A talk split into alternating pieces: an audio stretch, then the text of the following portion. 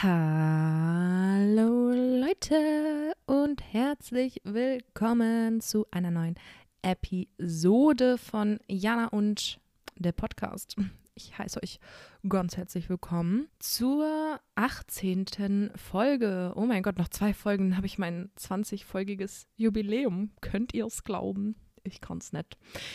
Ja, ich starte mal direkt mit dem Plan dieser Folge. Und zwar dachte ich mir, die Folge wird ungefähr Richtung Halloween rauskommen. Und da wäre es doch vielleicht ganz interessant, mal den ein oder anderen Halloween-Fall hier vorzustellen. Und keine Sorge, es wird nichts Gruseliges, außer ihr findet Morde und so gruselig. Aber ich meine jetzt nichts Übernatürliches, weil Leute, ganz ehrlich, ich habe versucht, wirklich, ich habe es versucht zu recherchieren, aber ich bin raus bei sowas. Ich habe einfach zu viel Schiss. Ich habe schon bei einem Foto von irgendwas Gruseligem so Angst und das verfolgt mich über mehrere Jahre, dass ich, nee, ich kann sowas einfach nicht recherchieren. Da muss ich es ja auch noch irgendwie zusammenfassen und dann auch noch hier vorstellen, ohne mir in die Hose zu scheißen. Deswegen kümmern wir uns eher um reelle Dinge wie Morde, Mord und Totschlag, ganz toll, äh, die aber alle rund um Halloween passiert sind und die ich ganz interessant fand. Aber bevor wir zu dem Thema kommen, erstmal der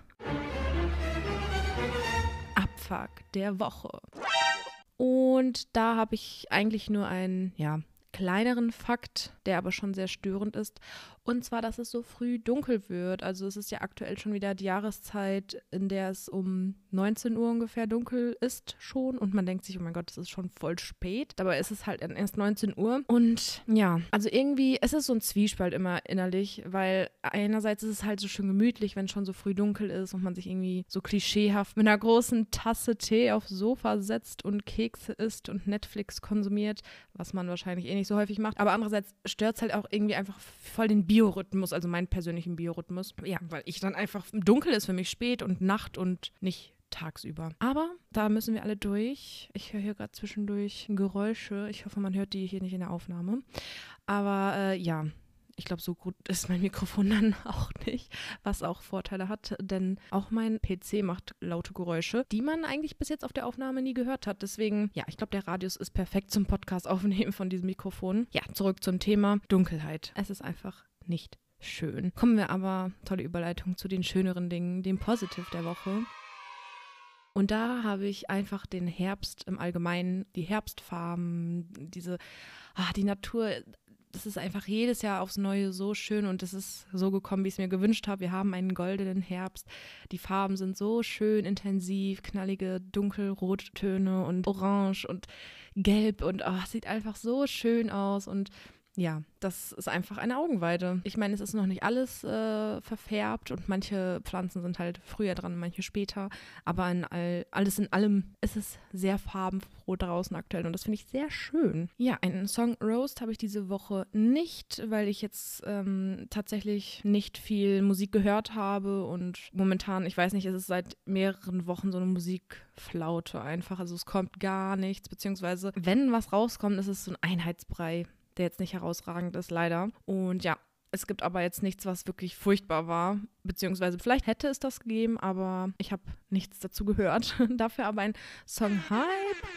Und zwar äh, habt ihr es ja vielleicht mitbekommen, Adele hat nach jahrelanger Pause ihr erstes Lied gedroppt und zwar Easy on Me. Es ist das, was man von Adele erwartet und sich wünscht und zwar eine klassische ja, Klavierballade, so wie Adele halt einfach ist. Und es ist einfach wunderschön. Ich kann es nicht anders sagen. Das Lied ist einfach toll, der Text ist schön und es macht einen irgendwie total nachdenklich und emotional. Aber schaut es euch, äh, schaut es euch gerne mal an, also das Musikvideo, aber hört auch gerne mal rein. Adele, Easy on Me. Ja, und dann kommen wir auch schon eigentlich zur letzten Kategorie. Mein Gott, diese Woche bin ich schnell durch, aber es ist auch diese Woche wirklich nicht so viel passiert, ehrlich gesagt. Und zwar zu Serie mit Binge-Watch-Potenzial. Und da habe ich heute mal eine etwas ältere Kamelle für euch rausgesucht. Und zwar Vampire Diaries. Diese Serie sollten eigentlich auch einige kennen. Das ist eigentlich eine ziemlich bekannte Serie. Die Serie beruht auf der gleichnamigen Buchserie von L.J. Smith und sie besteht aus acht Staffeln mit insgesamt 171 Episoden. Also man hat auf jeden Fall ordentlich was zu schauen und das ist auch noch eine der wunderbaren Serien, die 22 Folgen pro Staffel haben und nicht nur acht. Netflix, danke. Ähm, genau, und die Handlung habe ich einmal kurz äh, zusammengesucht, weil wenn ich die jetzt aus meinem Kopf heraus erzählen müsste, würde es einfach nur eskalieren und ich glaube, ich würde hier 45 Minuten über Vampire Diaries sprechen. Also, ein Hauptcharakter der Serie ist Highschool-Schülerin Elena Gilbert, die ihre Eltern bei einem Autounfall verloren hat. Ihre Tante Jenna Summers, die jüngere Schwester der Mutter, ist nach Mystic Falls gekommen, um sich um sie und ihren jüngeren Bruder Jeremy zu kümmern. Mystic Falls ist die Stadt, in der die ganzen Charaktere leben und wo die Sachen passieren. Als der neue Mitschüler Stefan Salvatore plötzlich auf der Bildfläche erscheint, weckt er sofort Elenas Interesse. Sie ahnt nicht, dass es sich bei Stefan um einen bereits jahrhundertealten Vampir handelt. Als dann noch Stephans älterer Bruder Damon auftaucht, der von Elena ebenfalls angezogen ist, überschlagen sich die Ereignisse. Stefan wird misstrauisch, denn er weiß, dass Damon nichts Gutes im Schilde führt. Elena und ihre Freundinnen werden in eine Welt hineingeworfen, von deren Existenz sie bislang nichts geahnt hatten. Also auch alles sehr schwammig und mystisch formuliert. Und Leute, falls ihr die Serie noch nicht geschaut habt und sie jetzt vielleicht anfangen solltet, bitte, bitte, bitte lasst euch nicht von den ersten paar Episoden beirren. Die Serie ist auch schon etwas älter, sag ich mal. Äh, gut recherchiert, nämlich Jana. Ich weiß nicht von wann, ich guck mal eben. Die Serie ist nämlich aus dem Jahr 2009 oder 10, ich weiß gerade nicht, ob 2009 aufgenommen und 2010 erschienen. Auf jeden Fall ist sie schon etwas älter und ja, also ich sag's jetzt einfach so, wie es ist. In der ersten Staffel oder in den ersten paar Folgen haben die Macher echt eine peinliche Scheiße verzapft. Und zwar immer, wenn dieser Bruder Damon Salvatore aufgekreuzt ist, war da immer zufällig ein schwarzer Rabe oder eine schwarze Krähe und etwas Nebel, um das Ganze dramaturgisch ins Unendliche zu steigern, weil Nebel und Raben so düster und mystisch sind. ja, das ist aber, glaube ich, nur ein, zweimal passiert und danach haben sie es zum Glück gelassen, damit es etwas ernsthafter äh, zu betrachten ist. Und ja, die Serie ist wirklich mega geil, super spannend. Die Charaktere sind mega spannend und durch die ganzen acht Staffeln durchlaufen die so einen Wandel und die zwischenmenschlichen Beziehungen sind super interessant und die Charaktere, die auch teilweise neu dazukommen und die ganze Story und was alles herausgefunden wird und wie verwoben ist und so. Also Leute, es ist wirklich super spannend. Und es geht nicht nur um Vampire, Leute. Es gibt auch Hexen, Werwölfe, Hybriden und was weiß ich alles. Also es ist nicht nur Twilight-mäßig. Und Leute, apropos Twilight fällt mir gerade ein. Und es ist auch nicht eine Serie, die super für Kinder gemacht ist, wo die Vampire in der Sonne glitzern. Nein, die Vampire sterben, wenn sie in die Sonne gehen, wie es halt eigentlich in so Mythen und sowas ist. Gut, aber Twilight war ja auch für Kinder gedacht, ja. Also für die jüngere Generation. Und Vampire Diaries ist auf jeden Fall die erwachsenere Version, sagen wir mal so. Also absolute Serienempfehlung Vampire Diaries. Sollte es auf Netflix geben, Amazon Prime und vielleicht sogar auf Join, keine Ahnung. Aber ich glaube, Hauptsache Netflix würde ich mal sagen. Unbezahlte Werbung an der Stelle. Und die zweite Serie, die ich euch ans Herz legen möchte, ist Stranger Things. Und die Serie haben entweder 90 Prozent schon geguckt oder zumindest davon gehört. Und die Leute, die nur davon gehört haben, möchte ich dazu bewegen, diese Serie anzufangen, denn sie ist wirklich super spannend und nicht umsonst super gehypt schon seitdem sie halt rausgekommen ist im Jahr 2016. Es ist eine sogenannte Netflix-Serie, also sie wurde von Netflix produziert und veröffentlicht und die Serie spielt in den 80er Jahren in dem fiktiven Ort Hawkins in Indiana und im Mittelpunkt stehen vier befreundete Jungs und das mysteriöse, plötzlich aufgetauchte Mädchen Elfie, das über psychokinetische Fähigkeiten verfügt. Ausgehend von der Suche nach einem der Freunde, der zu Beginn der ersten Staffel verschwindet, kommen die Kinder übernatürlichen Ereignissen und geheimen Experimenten der Regierung auf die Spur. Und die Serie besteht bisher aus drei Staffeln mit insgesamt 25 Folgen, aber die vierte Staffel wird in 2022 erscheinen. Ich freue mich schon sehr. Und ja, die Serie ist wirklich super spannend. Ich mag eigentlich nicht so Serien, die in der Vergangenheit spielen, irgendwie in den 80ern oder irgendwelche Adelsserien, die im, keine Ahnung, was für ein Jahrhundert spielen. Ich persönlich mag es nicht so gerne. Ich mag lieber Gegenwartsserien oder Serien vielleicht, die mal mit der Zukunft oder also Zeitreiseserien zum Beispiel oder sowas finde ich auch geil. Aber die Serie ist wirklich mega, mega geil. Kann ich euch wirklich nur sagen. Auch wenn sie in den 80er Jahren spielt, allein die Outfits sind richtig geil, wobei die auch eigentlich heutzutage getragen werden würden, glaube ich. Aber die Story ist einfach auch mega geil gemacht. Also von dem Titelbild kommt, also das sind halt, sage ich mal, Kinder, die auf dem Titelbild sind. Da kann man sich gar nichts drunter vorstellen. Und wie gesagt, über die Netflix-Beschreibung habe ich letzte Woche ja schon hergezogen. Da braucht man sich gar nichts drunter vorstellen. Aber was da für eine Story ausgepackt wird und die Qualität dieser Serie, Leute, es hat mich so von meinem Hocker gehauen, den ich nicht besitze rein ins Sofa und ich war sowas von gehypt. Also absolute Serienempfehlung. Und das war's mit meiner Serienkategorie. Juhu, oh Leute, es ist wirklich, es war die beste Idee, diese Kategorie für mich einzuführen. Auch wenn es vielleicht niemanden von euch interessiert, weil ihr vielleicht zufällig die Serien alle schon gesehen habt. Ich brauche das. Ich brauche das einfach. Das muss raus aus mir. Ich muss das loswerden. Und endlich habe ich eine Plattform dafür. Ja, und nun kommen wir zum angekündigten Halloween-Teil, sage ich mal. Und bevor ich die ganzen anderen Sachen recherchiert habe, dachte ich mir erstmal, was ist Halloween überhaupt? Wo kommt das her? Für mich persönlich ist das eigentlich so ein amerikanisches Ding, weil die feiern das da ja aufs Übelste. Also da bleibt ja kein Haus undekoriert, zumindest was man so hier mitbekommt. Und deswegen dachte ich persönlich, das ist ein amerikanischer Brauch. Aber ich habe mich eines Besseren lehren lassen. Denn Halloween benennt die Volksbräuche am Abend und in der Nacht vor dem Hochfest aller Heiligen vom 31. Oktober auf den 1. November. Dieses Brauchtum war ursprünglich vor allem im katholischen Irland verbreitet. Die irischen Einwandererinnen in den USA pflegten ihre Bräuche in Erinnerung an die Heimat und bauten sie aus.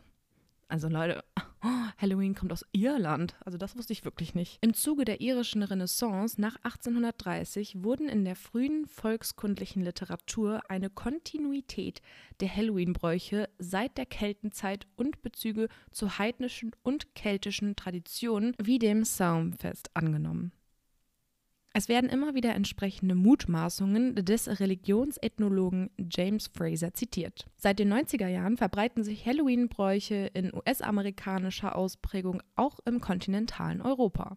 Dabei gibt es deutlich regionale Unterschiede. So vermischen sich insbesondere im deutschsprachigen Raum heimatliche Bräuche wie das Rübengeistern oder Traulicht mit Halloween. Genauso nahmen traditionelle Kürbisanbaugebiete wie die Steiermark oder der Spreewald Halloween schnell auf. Ich muss euch sagen, ich habe keine Ahnung, was Rübengeistern oder Traulicht ist. Das habe ich noch nie gehört. Ähm, ja, ist wohl nicht in meiner Region so gängig. Aber ja, Halloween kommt aus Irland und ist dann quasi in Amerika noch größer geworden, aber der Ursprung steckt in Irland, was ich sehr interessant finde. Und ja, ich habe hier tatsächlich ein paar interessante, wie ich finde, Mordfälle oder Unfälle. Ich, ich glaube, es sind tatsächlich wirklich nur Mordfälle gefunden, die wirklich an Halloween passiert sind, weil die Sache ist, ich wollte gerne echte Halloween Kriminalfälle oder Gruselgeschichten, die wirklich wahr sind. Das Problem ist aber bei so Gruselgeschichten in Anführungsstrichen,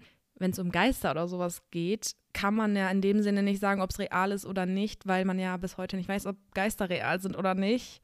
Oder das vielleicht sogar eine Glaubenssache ist. Deswegen fand ich das so ein bisschen schwierig. Und zu Mordfällen hat man leider, natürlicherweise leider, etwas mehr gefunden. Und ich persönlich habe da auch ein, definitiv ein höheres Interesse an Mordfällen weil ich ja auch, wie in Folge 1 erwähnt, meine True Crime Podcasts immer regelmäßig höre und mit Grusel-Podcasts oder irgendwelchen übernatürlichen Scheißsachen habe und will ich auch gar nichts zu tun haben. War das ein deutscher Satz? Keine Ahnung, aber ich glaube, der Punkt wird klar.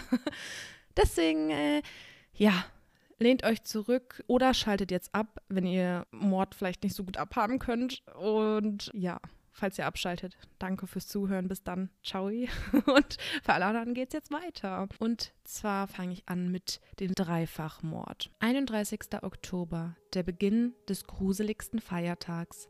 Halloween. Devon Griffin kehrt nach seinem Auftritt im Gottesdienst am Sonntagmorgen um 13.30 Uhr nach Hause zurück.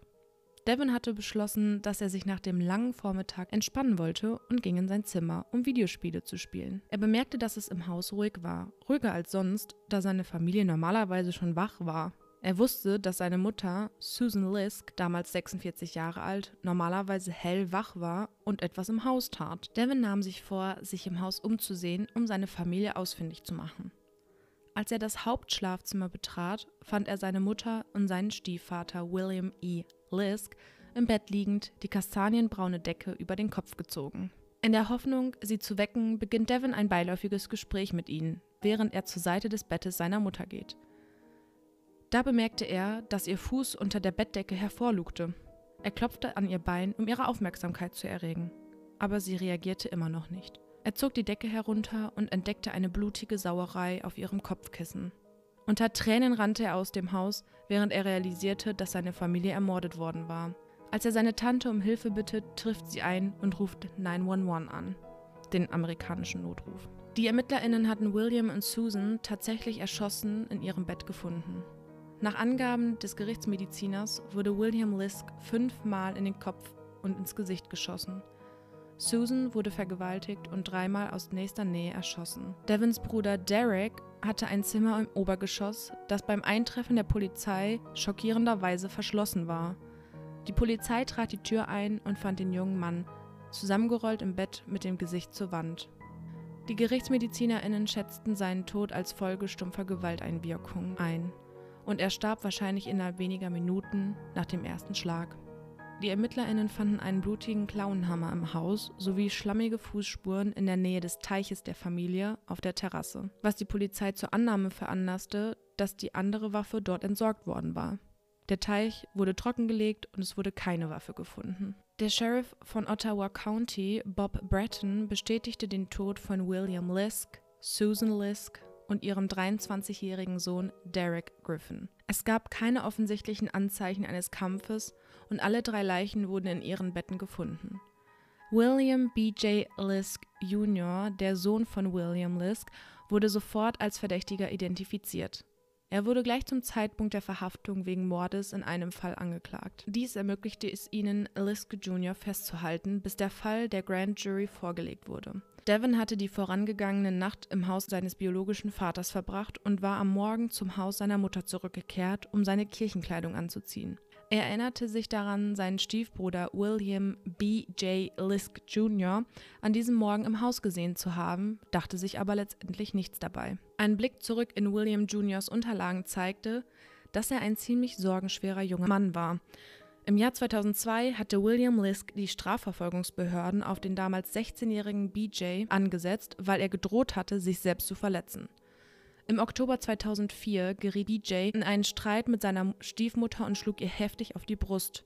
Zwei Monate später wurde er wegen schwerer Körperverletzung und Raub angeklagt, weil er die Autoschlüssel von Susan Lisk gestohlen hatte, nachdem er sie mit einem Kaffeebecher geschlagen hatte. Die Anklage wurde fallen gelassen, da er als unfähig befunden wurde, vor Gericht zu bestehen. Nachdem BJ in ein Gruppenheim für psychisch kranke Menschen in Sandusky eingewiesen worden war, kam es zu mindestens drei Begegnungen mit der Polizei, darunter auch zu einer körperlichen Auseinandersetzung zwischen ihm und seinem Vater. BJ war auch von seinem Vater aus dem Haus geworfen worden, als sich herausstellte, dass der damals 18-jährige BJ versucht hatte, seine Stiefmutter Susan unter der Dusche anzugreifen. BJ mochte seine Stiefmutter nicht, weil sie nach der Heirat mit BJs Vater im Jahr 2001 versuchte, Ordnung im Haus zu schaffen. Zitat BJ. Trotz der endlosen Kämpfe und gefährlichen Situationen hat William seinen Sohn nie aufgegeben. Im Februar 2006 beantragte William die Vormundschaft für seinen Sohn, da er 2007 wegen einer schizoaffektiven Störung vom bipolaren Typ ins Krankenhaus eingeliefert worden war. In der Woche vor den Morden hatte William Lisk Urlaub genommen und beschloss mit BJ auf Hirschjagd zu gehen. Sie kehrten weniger als 24 Stunden vor den Morden von ihrem Ausflug nach Hause zurück. Die Nachbarn waren BJ gegenüber misstrauisch und verdächtigten oft, die Haustiere der Nachbarn zu töten und zu quälen. Nach ihrer Rückkehr vom Jagdausflug trafen sich William und BJ mit Freundinnen auf ein paar Bierchen. Derek Griffin, Williams Stiefsohn, war nicht dabei, weil er und BJ nicht miteinander auskamen.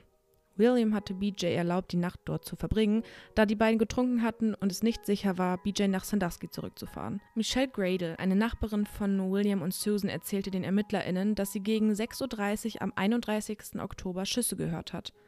Nach Devons Begegnung mit BJ am nächsten Morgen hatte BJ den Ford F150 der Familie genommen und war damit zu der Jagdhütte gefahren, von der er und William gerade zurückgekehrt waren. Er war weniger als eine Stunde dort, bevor ihn Beamtinnen des Carroll County Sheriffs verhafteten.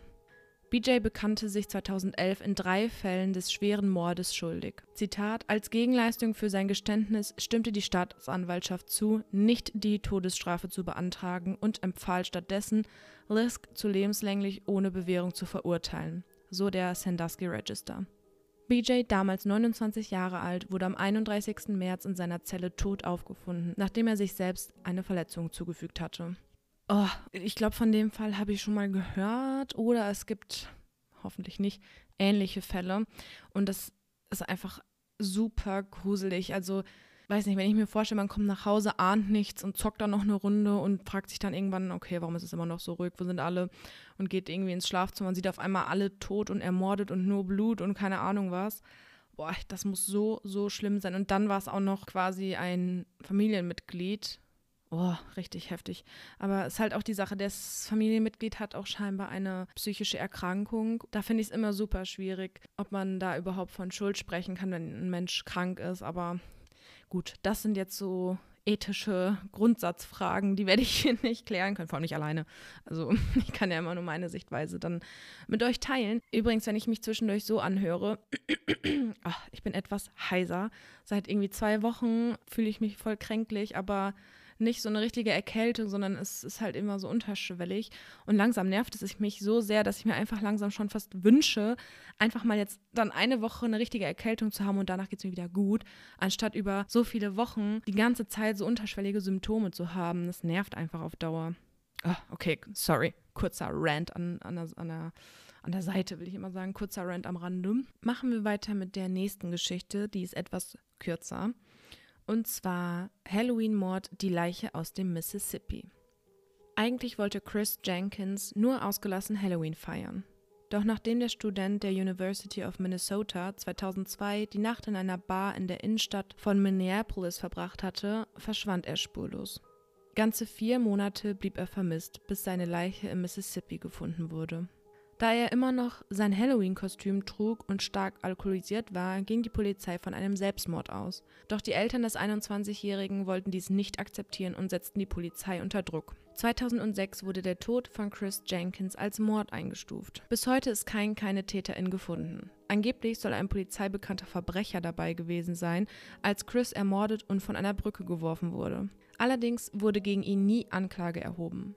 Eine weitere Theorie geht davon aus, dass Chris Jenkins ein Opfer der sogenannten Smiley Face Morde geworden ist. Und da kommt die direkte Überleitung und zwar zu den Smiley Face Morden, die haben nicht direkt was mit Halloween zu tun, aber da dieser Fall, den ich gerade beschrieben habe mit dem armen Chris, der in Mississippi gelandet ist, hat mich das neugierig gemacht, weil Smiley Face Morde hört sich irgendwie ganz schön krank an.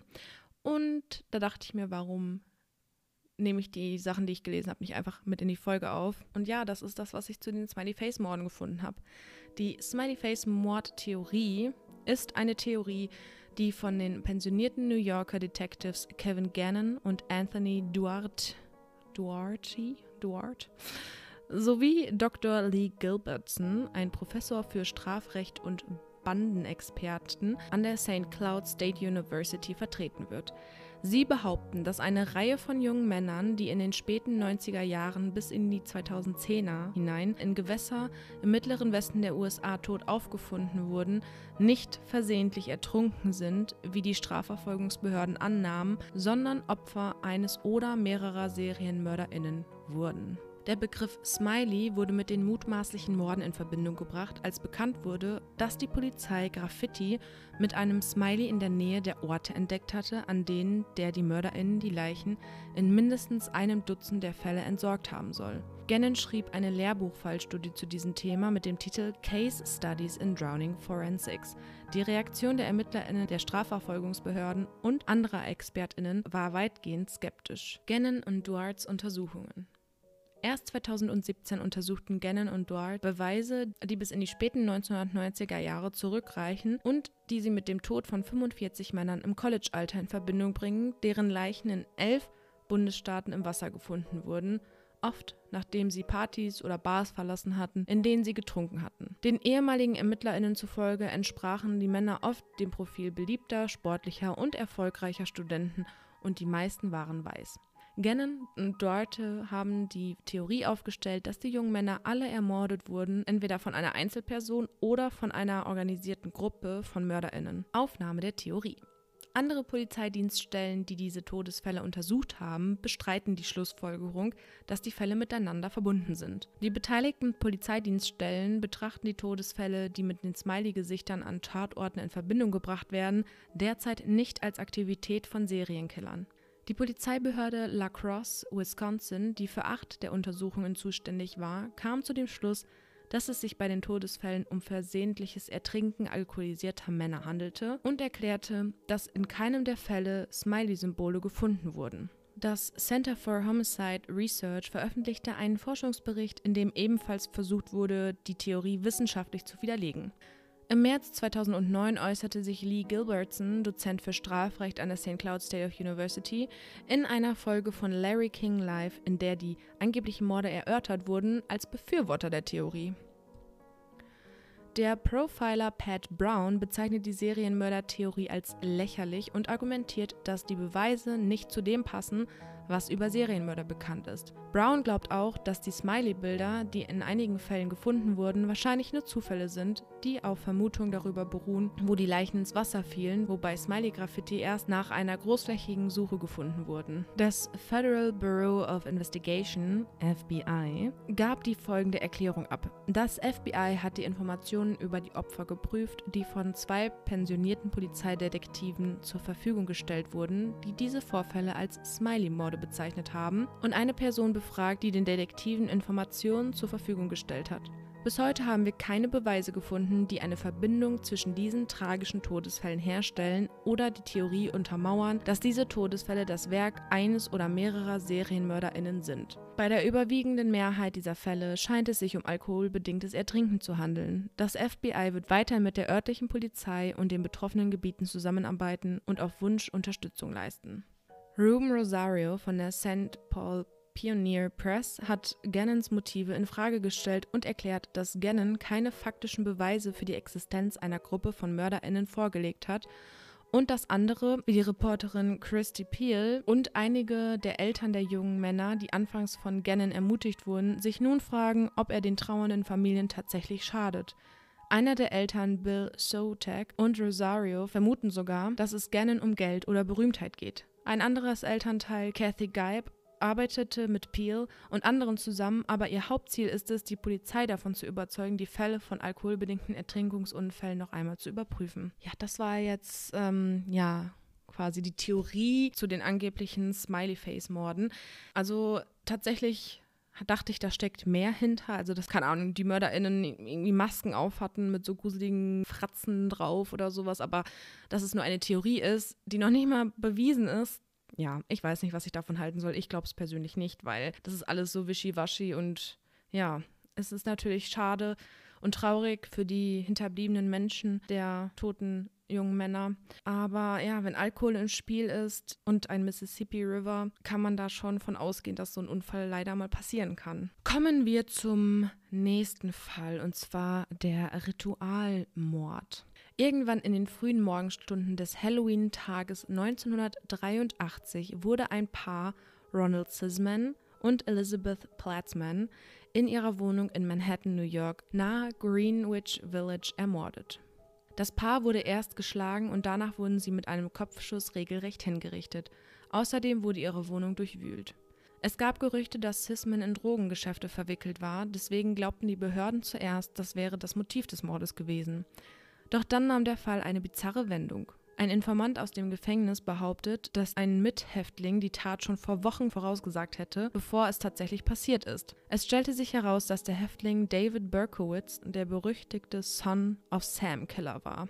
Im Jahr 1977 wurde Berkowitz wegen mehrerer Schießereien verurteilt, in denen er sechs Menschen tötete und sieben verletzte. Es wurde schon früher spekuliert, dass Berkowitz einem satanistischen Kult angehören sollte. Laut des Informanten wollte Berkowitz Kult an Halloween in einem Haus in der Nähe von Greenwich Village eindringen. Sie wollten einen Ritualmord ausführen, indem sie ein Paar in den Kopf schießen und danach die Wohnung verwüsten, um das Motiv zu vertuschen. Als man Berkowitz dazu befragte, gab er an, dass Sisman einige Snuff-Aufnahmen von den Son of Sam-Schießereien hatte und wollte diese den Behörden übergeben, um Strafen für seine Drogendelikte zu umgehen.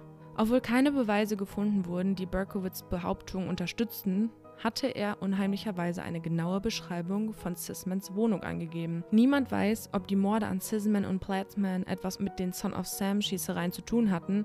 Die Morde sind bis heute ungelöst. Absolut creepy meiner Meinung nach. So Ritualsachen. Also, oh, nee, hört auf, irgendwelche Tiere oder Menschen für Rituale zu töten, Leute. Das ist echt uncool. Kauft euch Kunstblut und was auch immer ihr anbetet, wird es euch, glaube ich, auch wohl verzeihen, wenn kein echtes Blut fließt. Also, ja. Oder nehmt euer eigenes, wenn es euch so wichtig ist. Nehmt euer eigenes, schadet keinen anderen Lebewesen und ja, lasst so einen Scheiß. Das ist ja wirklich ekelhaft. Aber gerade sowas finde ich, oh, gerade zu Halloween. Ich denke mir halt auch so die Sachen in Amerika, weil Halloween da so krass gefeiert wird, ist man ja einerseits darauf eingestellt, auf irgendwie, keine Ahnung, coole Halloween-Partys, wo sich alle geil anziehen und was weiß ich.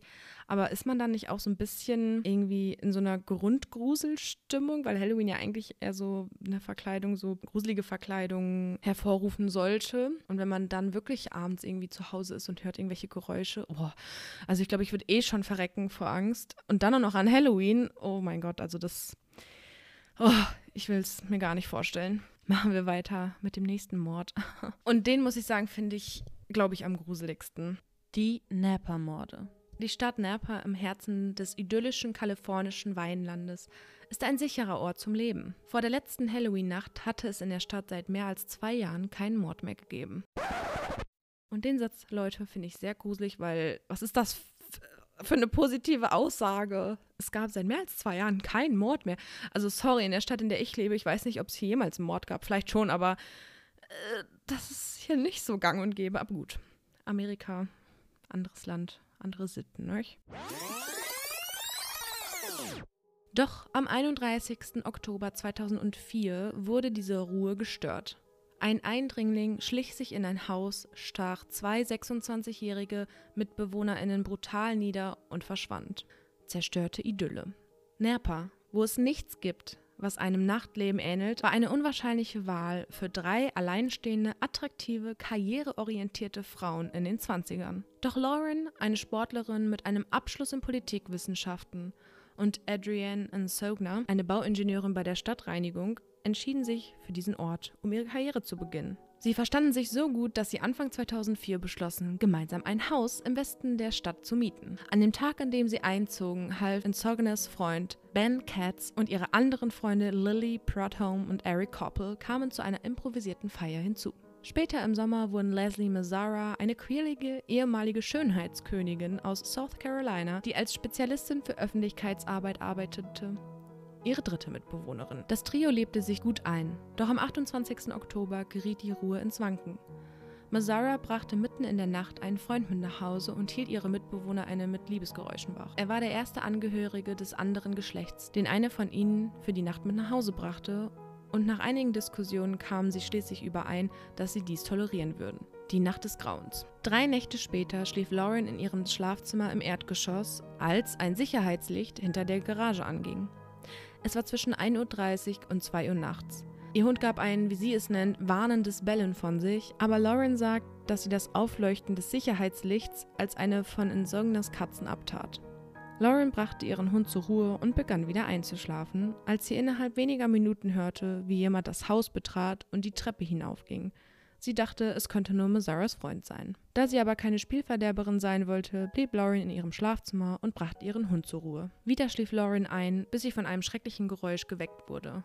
Ich wusste, dass es ein markerschütternder, entsetzter Schrei war, sagt Lauren. Adrian schrie immer wieder, oh mein Gott, bitte helft mir, bitte helft. In völliger Dunkelheit öffnete Lauren ihre Tür und machte einen Schritt nach draußen. Doch dann wurde sie von Angst überwältigt. Sie blieb wie erstarrt stehen und lauschte, bis der Eindringling die Treppe herunterhüpfte. Daraufhin rannte sie los, aber in ihrer Panik rannte sie in die falsche Richtung, zur Hintertür hinaus, die von einem sechs Fuß hohen Zaun umgeben war und aus dem es keinen Ausweg gab. Lauren versteckte sich und hörte, wie der Eindringling mit den Küchenjalousien auf der Vorderseite des Hauses kämpfte. Dann wurde es still, und alles, was sie hören konnte, waren Insogners Hilferufe. Ohne zu wissen, ob der Eindringling das Haus verlassen hatte, ging Lauren zurück ins Haus, um sich um ihre Mitbewohnerin zu kümmern. Sie versuchte 911 anzurufen, aber die Leitung in der Küche war tot. Trotzdem schlich sie auf Zehenspitzen die Treppe hinauf zu Insognas Zimmer und bot einen schaurigen Anblick. Der gesamte Boden des Schlafzimmers war mit Blut bedeckt. Mazara lag mit dem Gesicht nach unten in einem Kleiderhaufen und hatte Stichwunden am ganzen Oberkörper und an den Armen.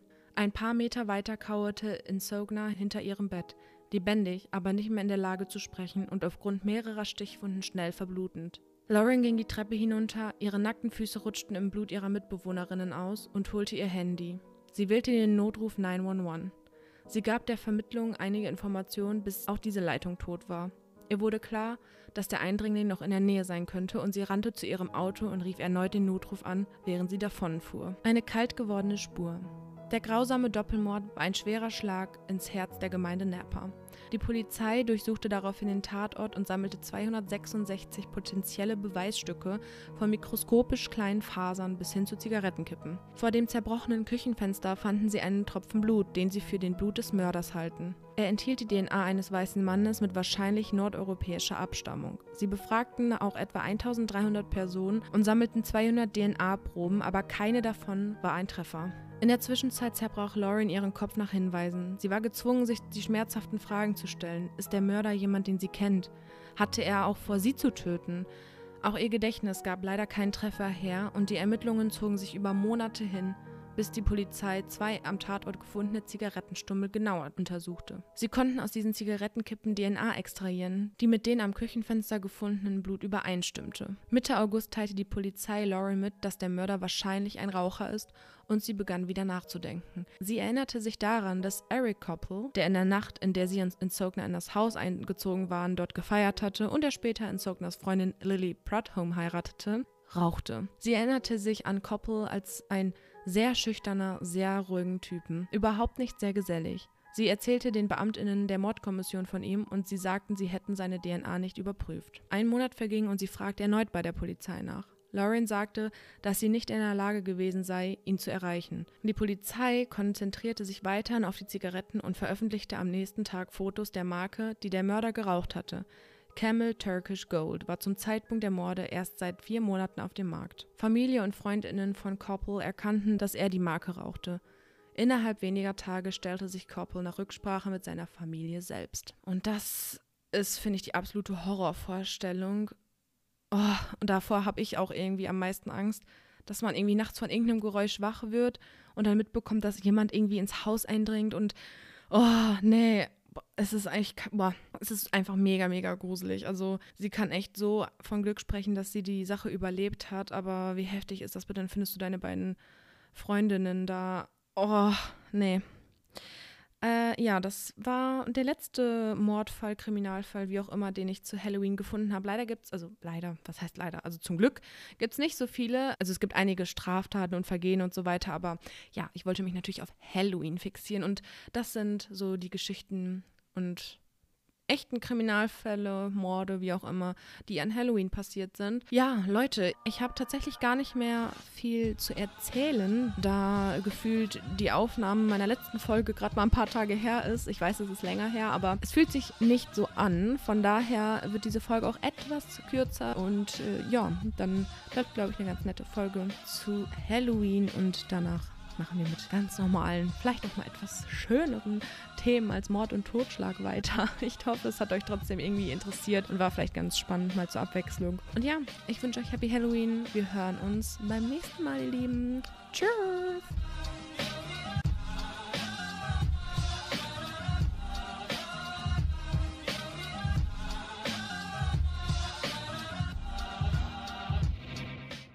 Outtakes. Piu, piu, piu, piu. Das ist eigentlich eine ziemlich äh, bekannte. Und im, Mittelsp im Mittelspunkt verbreitet sich Hello ver Steiermark oder der Spreewald. um Kaloabo. Devon's Bruder. Bruder. William B.J. Elisk Jr. Ja, wieso kann ich es nicht aussprechen? Na Greenwich Willett. Adrian, Adriani, Adrian, Adrian, Adrian.